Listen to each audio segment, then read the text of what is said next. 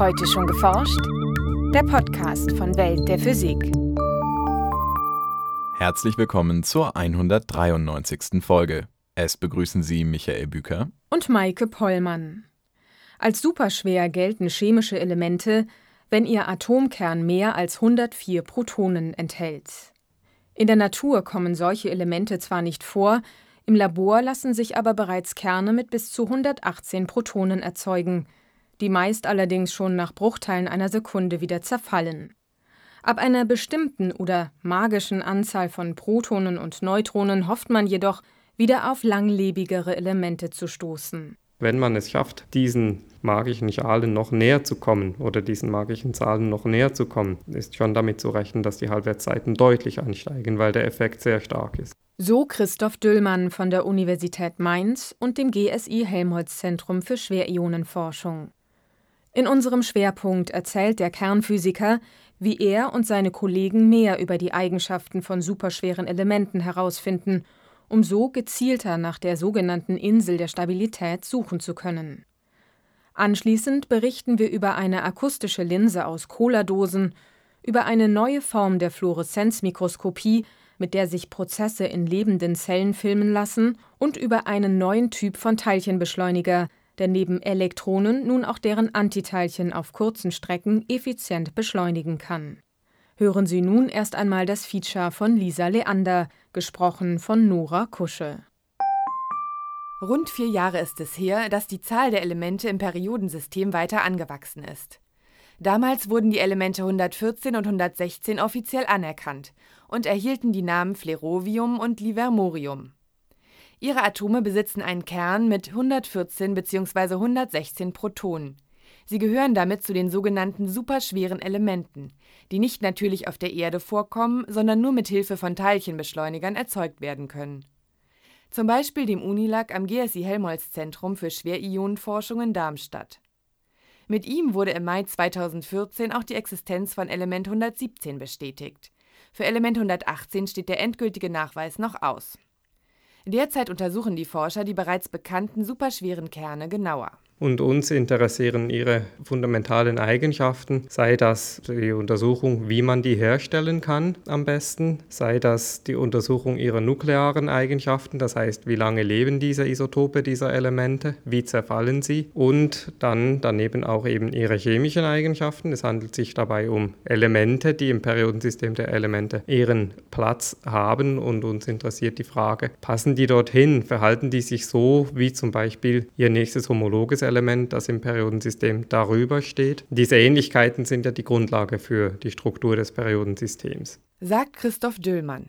Er arbeitet am Institut für Kernchemie an der Universität Mainz und leitet außerdem eine Forschungsgruppe zur Chemie von superschweren Elementen bei GSI. Mit seinen Kollegen untersucht der Kernchemiker vor allem verschiedene Isotope. Ein chemisches Element wird durch die Zahl seiner Protonen im Kern charakterisiert. Die Zahl der Neutronen kann dagegen variieren. In diesem Fall spricht man von einem Isotop. Gewöhnlicher Wasserstoff besitzt beispielsweise nur ein Proton im Kern. Es existieren jedoch auch Wasserstoffisotope mit zusätzlich einem oder sogar zwei Neutronen im Kern. Wenn man zu schweren Elementen geht, kommt man ja zu Atomkernen mit immer mehr Protonen. Diese Protonen sind positiv geladen, die stoßen sich alle gegenseitig ab und je mehr Protonen man jetzt noch in diese Kerne packt, desto größer wird natürlich diese Abstoßung. Das führt dazu, dass diese Kerne immer instabiler werden. Das heißt, deren Halbwertszeiten nehmen immer mehr ab und bei den allerschwersten Elementen, die man heute kennt, die so im Bereich von 110 bis 118 sind, sind die Halbwertszeiten dann in aller Regel schon sehr kurz. Das geht so in den Bereich von Sekunden und weniger. Allerdings wird die Stabilität eines Atomkerns nicht nur von der Anzahl der Protonen beeinflusst. Es gibt weitere Effekte, die hier eine Rolle spielen. Zum Beispiel habe ich jetzt vernachlässigt, dass der Atomkern auch so aufgefasst werden kann, dass in ihm Schalen sich befinden, die sukzessive aufgefüllt werden. Die fassen eine gewisse Anzahl an Protonen und eine gewisse Anzahl an Neutronen. Und wenn eine solche Schale gefüllt ist, dann verleiht das dem entsprechenden Atomkern eine zusätzliche Stabilität. Bei der Anzahl von Protonen oder Neutronen, die nötig sind, um die Schalen zu vervollständigen, sprechen Wissenschaftler von magischen Zahlen. Magische Zahlen für die Protonenschalen besitzen zum Beispiel Zinn mit 50 und Blei mit 82 Protonen. Was als nächste magische Zahl kommt, ist offen. Da gibt es theoretische Vorhersagen seit den 40er, 50er Jahren, dass das im Bereich Element 114 wäre. Neuere Rechnungen sagen zum Teil immer noch Element 114, zum Teil dann Element 120 oder sogar Element 126. Wir wissen es nicht, ob schon Elemente bis hoch zum Element 112 offiziell anerkannt sind. Die sind entdeckt. Dasselbe gilt für Element 114 und 116. Und es gibt Berichte, die ich als sehr glaubhaft einschätze, dass auch Elemente 117 und 118 nachgewiesen worden sind. Da ist allerdings der Status des Entdecktseins noch nicht offiziell. Für komplett aufgefüllte Neutronenschalen sagt die Theorie ebenso wie bei den Protonen voraus, dass sie zu einer deutlich höheren Stabilität des jeweiligen Isotops beitragen. Das heißt, wir sind sehr stark daran interessiert, noch neutronenreichere Kerne herzustellen, die noch längere Halbwertszeiten haben sollen, um dann neben der nächsten Protonenschale auch den Abschluss der nächsten Neutronenschale zu erreichen, die im Moment nicht erreicht ist. Dort ist sich die Theorie deutlich einiger, wo dieser Schalenabschluss sein sollte. Das wäre zu erwarten bei Neutronenzahl 184. Und mit den neutronenreichsten Kernen, die wir im Moment haben, sind wir doch immer noch mehrere Neutronen davon weg. Christoph Düllmann und seine Kollegen beschäftigen sich deswegen mit Isotopen des Elements 114, bei denen zumindest die Protonenschale schon abgeschlossen sein könnte.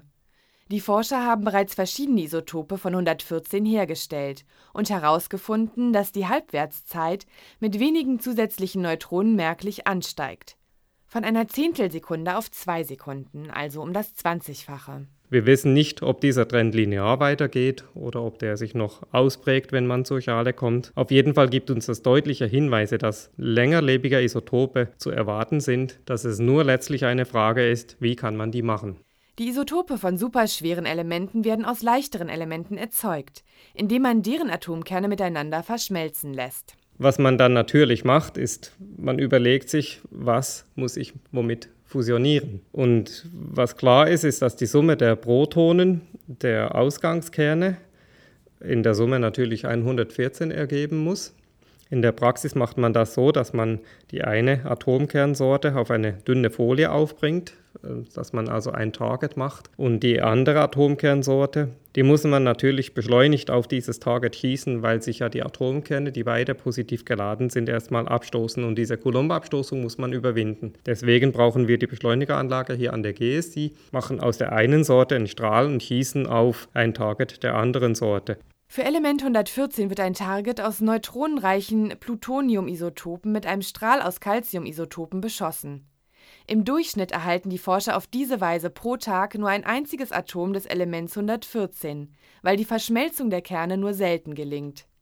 Dennoch reicht die geringe Erzeugungsrate, um wesentliche Eigenschaften der neuen Elemente zu untersuchen. In diesen Experimenten messen wir im Wesentlichen die Lebensdauer, das gibt uns ein Maß für die Halbwertszeit. Wir messen welche radioaktive Zerfallsart dieses Element dann oder dieses Isotop dominiert. Wir messen auch mit welcher Wahrscheinlichkeit die Synthese gelingt. Wir nennen das den Wirkungsquerschnitt. Und in einem ersten Experiment dieser Natur ist das so in etwa alles, was Sie da an Informationen kriegen. Fügt man eine spezielle Apparatur hinzu, kann zusätzlich die Atommasse bestimmt werden. Diese hängt nicht allein von den einzelnen Bausteinen, also Protonen, Neutronen und Elektronen ab, ein Teil der Gesamtmasse wird in Bindungsenergie umgewandelt, die den Kern zusammenhält. Ist ein Atom deutlich leichter als die Summe seiner Bausteine, so ist die Bindungsenergie sehr groß und das Isotop entsprechend stabil. So kann man durch ein Wiegen dieser Atomkerne sehr direkt auch was über dessen Stabilität lernen. Und auch wenn wir das jetzt beim Element 114 bisher nicht gemacht haben, weil wir die notwendige Empfindlichkeit noch nicht haben, so haben es doch unsere Kollegen aus der superschweren Elemente Physik in den letzten Jahren geschafft, diese Messungen durchzuführen mit Atomkernen der Elemente 102 und 103 und damit zum allerersten Mal solche direkten Massenmessungen durchzuführen, deutlich jenseits des Urans, was vorher das schwerste Element war, für das diese direkten Messungen gemacht worden sind. Das Team um Christoph Döllmann geht zudem der Frage nach, ob Element 114 zur Gruppe der Schwermetalle gehört, sowie Blei, das im Periodensystem darüber steht. Möglicherweise treffen aber auch andere Berechnungen zu, nach denen es sich bei Element 114 um ein Edelgas handelt, ähnlich wie Radon. Die Lösung liegt in seiner Chemie, also den Reaktionen, die Element 114 mit anderen Elementen eingeht. Deswegen leiten die Forscher die Isotope des Elements 114 in einen goldbeschichteten Kanal. Handelt es sich um ein Schwermetall, sollten die Atome bereits am Anfang des Detektors an die Goldatome binden und zerfallen. Wenn Element 114 dagegen ein Edelgas ist, könnten Düllmann und seine Kollegen auch das nachweisen und was man dazu macht, ist, dass man das Ende des Goldkanals einfach auf ganz tiefe Temperaturen abkühlt, sodass schon ganz geringe Bindungskräfte wie Van der Waals-Bindungen, die Edelgase eben eingehen, ausreichen, um das Radon oder ein edelgasförmiges Element 114 auf dieser Goldoberfläche sich abscheiden lassen. Dann würde man den Zerfall von Element 114 einfach ganz am Ende dieses goldbeschichteten Kanals nachweisen. Die Experimente im Goldkanal laufen momentan noch. Im Herbst 2015 hoffen Christoph Düllmann und seine Kollegen auf erste Ergebnisse. Neben Element 114 werden am GSI auch etwas leichtere Atomkerne erzeugt und untersucht. Erst kürzlich vermeldete ein Forscherteam die Entdeckung vier neuer Isotope. Jeweils eines von den Elementen Berkelium und Neptunium sowie zwei von Americium. Die Protonenzahlen dieser Elemente liegen zwischen 93 und 97.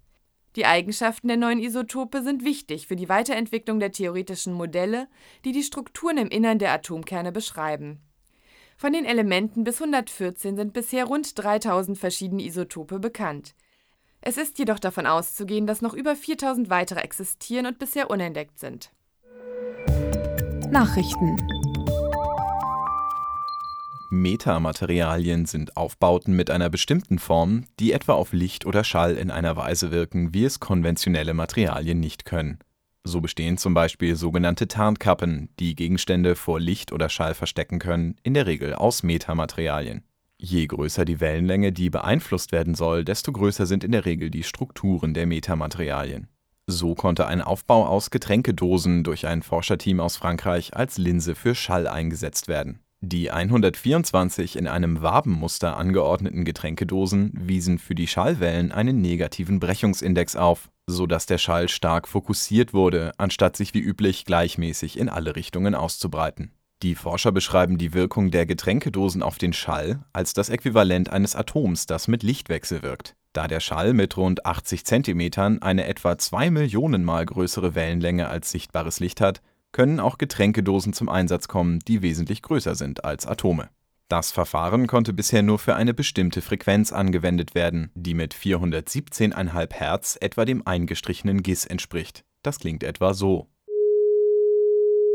Akustische Linsen für einen größeren Wellenlängenbereich und damit eine breitere Palette an Geräuschen könnten etwa dort zum Einsatz kommen, wo Schall die Umgebung empfindlich stört, wie etwa bei großen Windkraftanlagen im Meer.